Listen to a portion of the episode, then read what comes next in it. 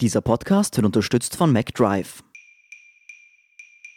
Ich bin Philipp Bramer, das ist Thema des Tages, der Nachrichtenpodcast vom Standard.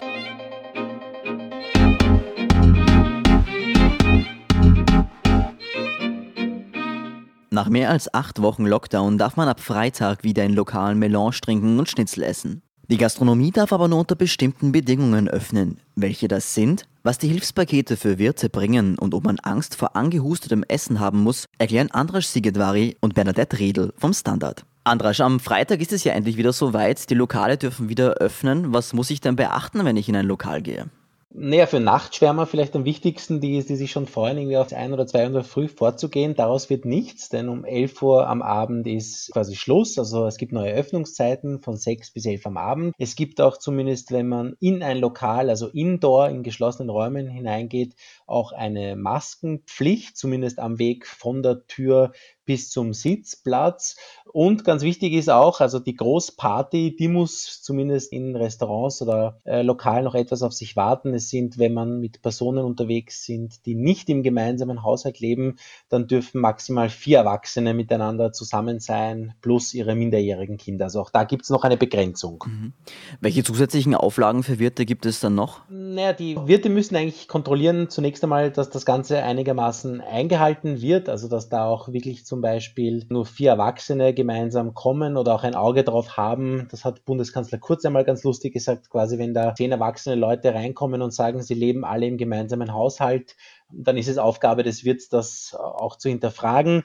Und natürlich müssen die Wirte auch auf die Abstandregeln schauen. Also zwischen diesen Besuchergruppen muss es immer einen Abstand eben von diesen berühmten mindestens einen Meter geben. Der Wirt muss auch darauf eben achten, wie erwähnt, dass die der Mundschutz getragen wird vom Eingang bis zum Sitzplatz und die Wirte müssen auch darauf achten, dass das eigene Personal allerdings nur, wenn es den Kontakt mit den Gästen gibt, auch einen solchen Mundschutz trägt. Und da gibt es noch viele andere Auflagen, zum Beispiel ist es erlaubt, auch ein Buffet anzubieten, aber da müssen die Speisen vorportioniert sein. Wie relevant das ist, wer jetzt Lust auf Buffet hat, das sei jetzt mal dahingestellt. Warum dürfen eigentlich die Lokale nur bis 23 Uhr öffnen? Weil tagsüber verbreitet sich das Virus ja auch, oder? Also das ist jetzt Auslegungssache, aber die Argumentation quasi der österreichischen Regierung oder vom Bundeskanzler Kurz war vergangene Woche bei so einem Gespräch mit Wirten war, dass man wisse, dass ja quasi quasi je später die Stunde, umso mehr fließt vielleicht Alkohol und umso näher kommt man sich vielleicht einmal. Eher fallen quasi ähm, Hemmschwellen weg und darum sei es leichter, das einzuhalten, wenn um 23 Uhr Schluss ist.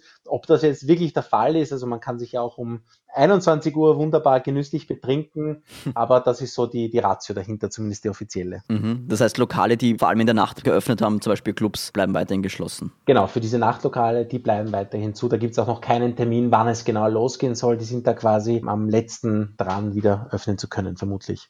Pro Tisch sind ja vier Personen erlaubt, ohne Mundschutz, dürfen die nebeneinander sitzen, auch wenn sie nicht im gleichen Haushalt wohnen. Wie passt denn das mit den allgemeinen Abstandsregeln zusammen? Naja, es ist, glaube ich, diese Überlegung geschuldet, dass Österreich jetzt doch wieder mehr aufsperrt, unter Anführungszeichen, und das aufgrund der relativ stabilen oder zum Teil sogar stark rückläufig lange Zeit gewesenen Infektionsraten jetzt wieder mehr erlaubt ist und das Risiko insgesamt beschränkter ist. Das heißt, bei einem gemeinsamen Vierertisch wird man diesen Abstand nicht einhalten müssen, aber wenn man jetzt vielleicht nicht miteinander unbedingt schmust, kreuz und quer und einigermaßen sich nicht zu nahe kommt, dann ist das Risiko überschaubar und dann sind mit vier Personen auch der Kreis der möglicherweise Betroffenen auch noch überschaubar es geht ja darum, dass man diesen exponentiellen Anstieg der Erkrankung ja verhindert. Wenn da jetzt einzelne Fälle auftreten, ist das ja noch nicht so das große Problem und das glaubt man ganz gut im Griff zu haben mit diesen Regeln. Wie lange werden denn diese Maßnahmen noch aufrecht bleiben? Gibt es da schon Abschätzungen? Nein, gibt es noch nicht. Also die Regierung sagt, sie evaluiert alle zwei Wochen und will alle zwei Wochen neue, neue Maßnahmen verkünden. Da ist noch nicht abzusehen, wann das wieder geändert wird. Nein. Welchen Schaden hat denn die Gastronomie bisher genommen? Gibt es da schon Schätzungen, wie viele Lokale vielleicht gar nicht mehr aufsperren werden? Na, der Schaden ist sicher enorm. Also erstens, weil halt acht Wochen natürlich Totalausfall für sehr viele Betriebe einfach, also für alle Betriebe wahnsinnig lang sind. Zweitens ist man jetzt ja auch schon April, Mai in die gute Jahreszeit hineingekommen. Auch die Aussichten sind, muss man ja sagen, wahrscheinlich nicht besonders rosig, denn es ist ja völlig unklar, inwieweit der Tourismus wieder in Gang kommen wird. Das ist ja auch eine riesige Einnahmequelle für sehr viele, viele Lokale. Der dritte Punkt ist, dass die Gastronomie und der Tourismus eigentlich ohnehin sehr prekär sind, weil sehr, sehr viele Betriebe hoch verschuldet sind. Also in der Gastronomie ist etwa 40 Prozent der Betriebe haben ein negatives Eigenkapital. Das heißt, die Schulden übersteigen eigentlich die Eigenmittel. Das heißt, diese Betriebe sind überhaupt nur offen, weil die Banken irgendwie ein halbes Auge zudrücken. Und äh, für diese Unternehmen, wo jetzt geplante Einnahmen über mehrere Wochen wegfallen, da ist das sowieso fatal. Aber um der Gastronomie zu helfen, hat die Regierung ja jetzt ein Hilfspaket geschnürt. Da ist zum Beispiel die Senkung der Mehrwertsteuer auf alkoholfreie Getränke drinnen oder eine steuerliche Begünstigung von Geschäftsessen oder Essensgutscheinen. Bringen diese Maßnahmen eigentlich irgendetwas? Naja, man wird sehen. Ich meine, die erste Idee wäre gewesen, dass sozusagen die Menschen ein bisschen zum Konsum angeregt werden, dadurch, dass die Mehrwertsteuer auf diese alkoholfreien Getränke von 20 auf 10 Prozent sinkt. Ob das allein in Deutschland ist das ja fast einfacher, weil dort die Mehrwertsteuer für Lebensmittel auch höher war, also fürs Essen. Also dort ist der Preisrückgang sicher spürbarer. Jetzt in Österreich war mit den Getränken sowieso nur ein kleinerer Bereich betroffen und jetzt sagt ja auch die Regierung, die Preise sollen gar nicht gesenkt werden. Die Gastronomen sollen sich quasi diese Differenz wie eine Art Kartell über das ganze Land gestreut einstreifen. Also den Kunden bringt es nichts, den Gastronomen wird es wohl möglich ein bisschen etwas bringen. Sehr viel Belebung ist allein durch diese Maßnahme sicher nicht zu erwarten, aber es gibt ja auch andere, auch die Kurzarbeitsregeln gelten ja auch für die Gastronomie. Es gibt ja auch Überbrückungskredite. Also insgesamt wurden doch mehrere Sachen getan, das, das muss man sicher auch sagen. Wien will ja jetzt all seinen Haushalten einen Gastronomiegutschein zuschicken. Äh, ist das eigentlich wirtschaftlich gesehen eine gute Idee? Weil etwas Ähnliches fordert jetzt auch der Handelsverband für den Handel. Naja, das ist, das kann man um, umstritten sehen. Also wie auch im Standard hatten dazu ein Pro und Contra. Mein Kollege Erik Frey würde sagen, ja. Ich selbst würde sagen, nein, aus mehreren Gründen. Also zunächst ist ein Gutschein sicher dazu da, regt sicher Menschen dazu an, eher in die Gastronomie zu gehen. Das tut es auf jeden Fall. Aber die Frage bei solchen Investitionen ist ja immer, zum Beispiel dieser Wiener Gutschein, das sind insgesamt um die 40 Millionen Euro, die da hineingesteckt werden. Hätte man das Geld dafür nicht auch besser nutzen sollen? Und da fällt einem doch viel ein mit hin zu direkte Unterstützung für Gastronomiebetriebe, die vielleicht wirklich am Rande äh, des Bankrotts stehen, aber an sich funktionsfähig sind, bis hin zu vielleicht steuerliche Anreize setzen, finanzielle Anreize setzen, damit vielleicht Gastronomen auch gut investieren können, vielleicht auch das Geschäft in der Zukunft ausbauen. Man hätte auch bestimmte Gruppen mit so einem Gutschein nur ausstatten können. Also so einen, einen Gutschein über Gießkannenartig quasi über ganz Wien verströmen zu lassen, auch an ganz viele Menschen, die es einfach objektiv betrachtet nicht brauchen, erscheint mir zumindest ganz subjektiv als eine ziemliche Geldverschwendung, aber es gibt dazu natürlich auch andere Urteile. Bernadette, wie hoch ist denn eigentlich die Wahrscheinlichkeit, sich im Lokal anzustecken? Also Experten betonen immer wieder, die Übertragung durch die Luft, die spielt bei diesem Virus keine große Rolle. Das ist äh, bei dem Coronavirus nicht so wie bei anderen Viren, die es auch gibt, dass die Luft da länger kontaminiert ist. Der Hauptübertragungsweg ist einfach die Tröpfcheninfektion. Und diese Tröpfchen, die befinden sich im Umfeld von höchstens zwei Metern in der Luft rund um eine Person, die infiziert ist und die sie ausgehustet oder ausgenießt hat und dann fallen sie einfach zu Boden. Grundsätzlich kann man schon sagen, dass das Virus durch Lüften oder im Schanigarten besser verdünnt wird jetzt als in einem geschlossenen Separé. Aber derzeit muss man sagen, ist auch das Infektionsgeschehen wieder sehr gering. Also einfach die Wahrscheinlichkeit, wenn man in einem geschlossenen Restaurant sitzt, jemanden zu treffen, der infiziert hat, ist doch wieder sehr gering. Kann ich mich eigentlich anstecken, wenn der Koch auf den Salat hustet oder die Gläser nicht richtig gewaschen sind? Also es gibt keine Hinweise darauf, dass sich Menschen über Lebensmittel infiziert haben. Das sagt auch die Agentur für Gesundheit und Ernährungssicherheit. Das gilt genauso für ordnungsgemäß gereinigtes Besteck und Gläser. Es ist einfach dieser direkte persönliche Kontakt, also dass man länger als 15 Minuten bei einem Abstand von unter einem Meter jemanden Kontakt hat. Das ist einfach der bedeutendste Übertragungsweg. Ja, und wenn der Koch infektiös ist, ich habe darüber gesprochen mit Miranda Suchomel, die ist Hygienikerin an der Med-Uni Wien und die hat zu mir gesagt, es gibt einfach viele Zwischenstationen. Viele Zwischenstationen, auf denen das Virus von den Schleimhäuten des Kochs auf die des Gastes kommen müsste. Und sie hätte gemeint, da müsste der Koch einen schon direkt ins Gesicht anniesen. Bei den Kellnern ist das natürlich ein bisschen anders. Die haben direkt Kontakt zu den Gästen. Hier die Wahrscheinlichkeit, sich zum Beispiel über ein Glas anzustecken. Da hat mir auch die Hygienikerin gesagt, da müsste schon der infizierte Kellner auf den Rand des Glases niesen, auf genau die Stelle, der der Gast dann direkt danach einen Schlunk von seinem Glas trinkt. Und das müsste schon wirklich die Stelle sein, an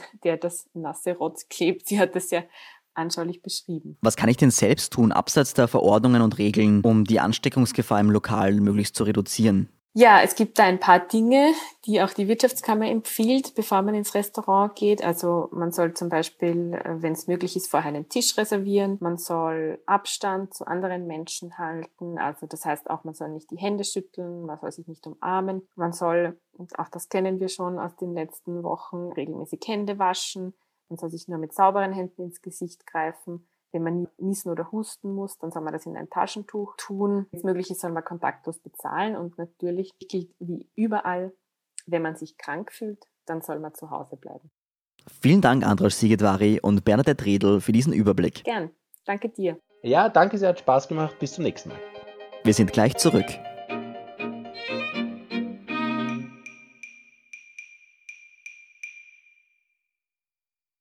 Wenn du endlich wieder einen Big Mac genießen willst oder du gerade im Auto unterwegs bist, dann stell dir vor, McDonald's bringt's jetzt wieder. Mit kontaktloser Übergabe zu dir ins Auto und kontaktloser Lieferung zu dir nach Hause. It's good to be safe mit McDrive und McDelivery. Und hier sind noch weitere aktuelle Nachrichten. Erstens, die EU-Kommission will den Europäischen Gerichtshof mit der Indexierung der Familienbeihilfe beschäftigen. Die türkisblaue Regierung hatte die Familienbeihilfe auf das Preisniveau angepasst, in dem die Kinder leben. Kinder, die in Bulgarien leben, erhalten etwa nur die Hälfte der Beihilfe. Die EU-Kommission hatte bereits letztes Jahr ein mehrstufiges Vertragsverletzungsverfahren eingeleitet. Zweitens, der erste Termin von Bundeskanzler Sebastian Kurz außerhalb Wiens seit zehn Wochen hat für Aufregung gesorgt. Bei einem Besuch im Vorarlberger Kleinwalsertal fanden sich viele begeisterte Menschen ein, um Kurz zu empfangen. Diese hielten sich dabei aber nicht an Mindestabstand und trugen großteils auch keine Masken. Die Opposition ist jedenfalls empört. Die Neos wollen den Bundeskanzler nun anzeigen. Drittens, der Nothilfekoordinator der Weltgesundheitsorganisation ist skeptisch, dass das neue Coronavirus nach der rasanten Ausbreitung noch eliminiert werden kann. Es kann sein, dass es nie mehr verschwindet, sagt der Michael Ryan. Die Europäische Arzneimittelagentur relativierte die Aussage und hofft auf einen Impfstoff innerhalb eines Jahres. Viertens, am 29. Mai dürfen Bäder wieder öffnen. Nun liegen die Leitlinien vor. Im Becken muss ein Abstand von ein bis zwei Metern zu anderen Badenden eingehalten werden. Pro 10 Quadratmeter Liegefläche ist eine Person erlaubt. Mehr dazu und die aktuellsten Informationen zum weiteren Weltgeschehen liefert Ihnen wie immer der Standard.at. Um keine Folge von Thema des Tages zu verpassen, abonnieren Sie uns bei Apple Podcasts oder Spotify. Unterstützen können Sie uns mit einer 5-Sterne-Bewertung und vor allem indem Sie für den Standard zahlen. Alle Infos dazu finden Sie auf abo.derstandard.at und dst.at supporter. Ein großes Dankeschön an dieser Stelle auch von meiner Seite. Ich bin Philipp Brammer, Baba und bis zum nächsten Mal.